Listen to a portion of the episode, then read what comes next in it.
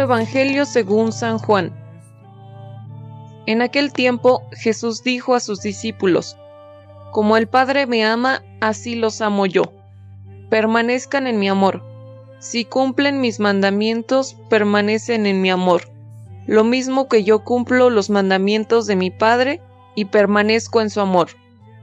Les he dicho esto para que mi alegría esté en ustedes y su alegría sea plena.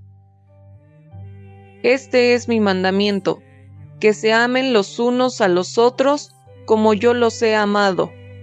Nadie tiene amor más grande a sus amigos que el que da la vida por ellos. Ustedes son mis amigos, si hacen lo que yo les mando.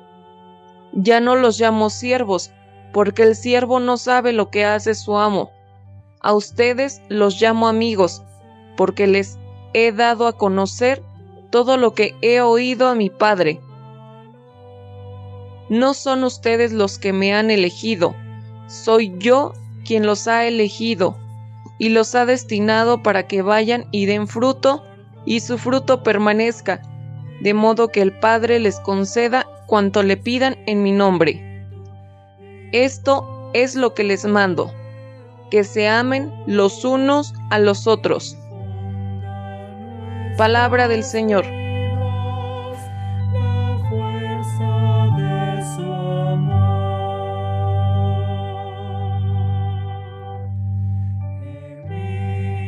Viernes 14 de mayo, fiesta de San Matías.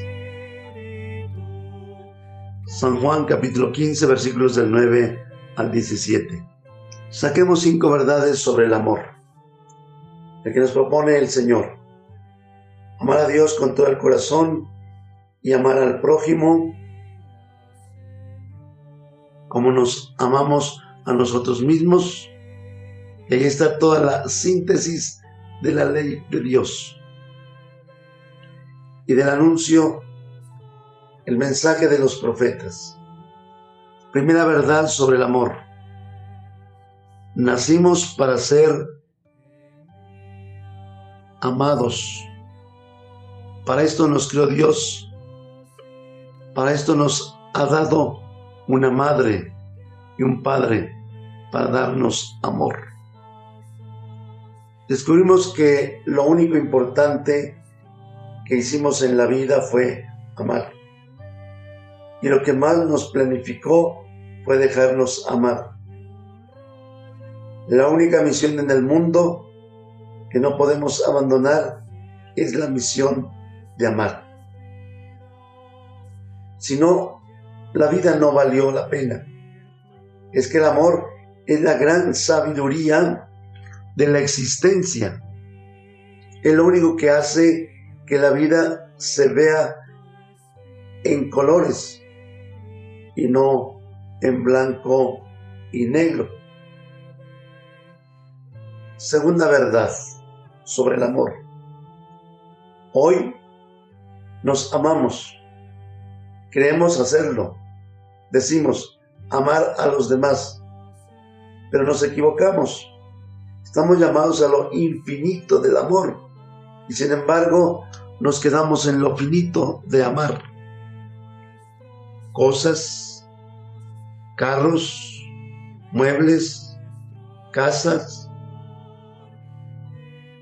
a un animal, mascotas, pero el amor más alto, el amor al otro ser humano, a veces no lo logramos alcanzar.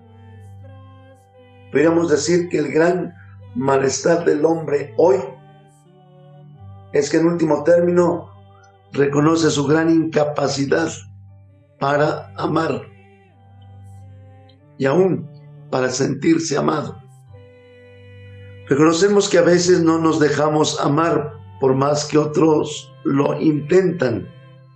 Es que asistimos al drama de la soledad acompañada.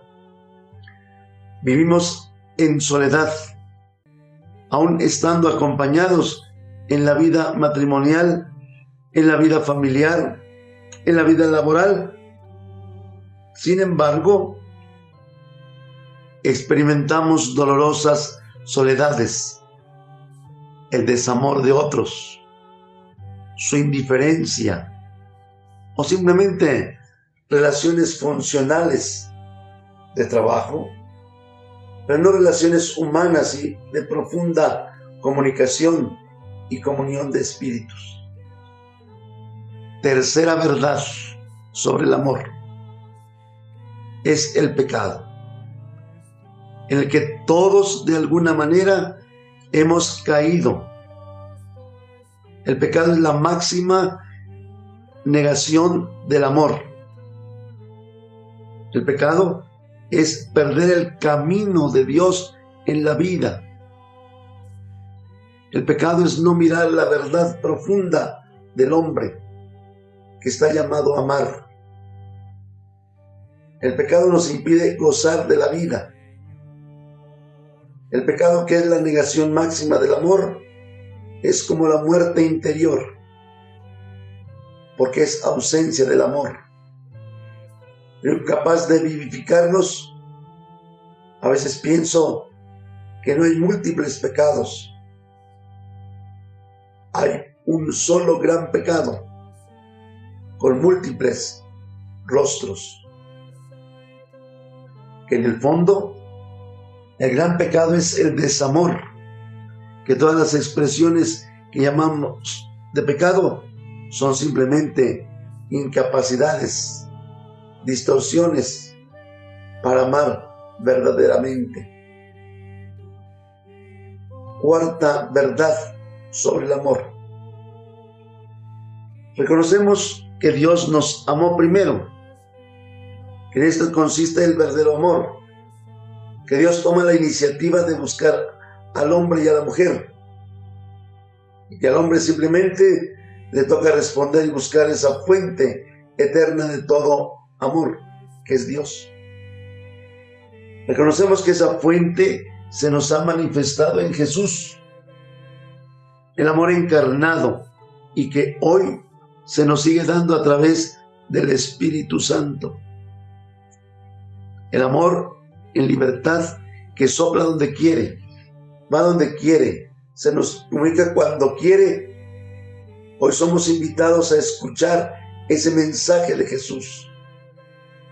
Amar al prójimo como nos amamos a nosotros mismos. Quinta verdad sobre el amor es reconocer que entre todas las clases de amores que hay en el mundo, solo el amor de Dios planifica. Solo el amor de Dios es capaz de liberar, de sanar el corazón enfermo, de redimir cuando estamos caídos o nos sentimos en muerte espiritual. Solo el amor de Dios vivifica, da plena vida. Reconocemos que es un amor total y Jesús así lo afirmaba. Nadie tiene amor más grande que aquel que da la vida. Y Jesús dio la vida en la cruz, por ti y por mí. Hoy reconocemos haciendo eco de las palabras del apóstol San Pablo que Jesús expresión del amor de Dios, revelación del amor del Padre, me amó y se entregó por mí. Señor, dame sanar de mis incapacidades para amar a los demás. Dame encontrar el sentido último y profundo de la vida. Vine a esta tierra a dejar una huella de amor entre los míos. Esa tiene que ser nuestra consigna todos los días. Que Dios les bendiga.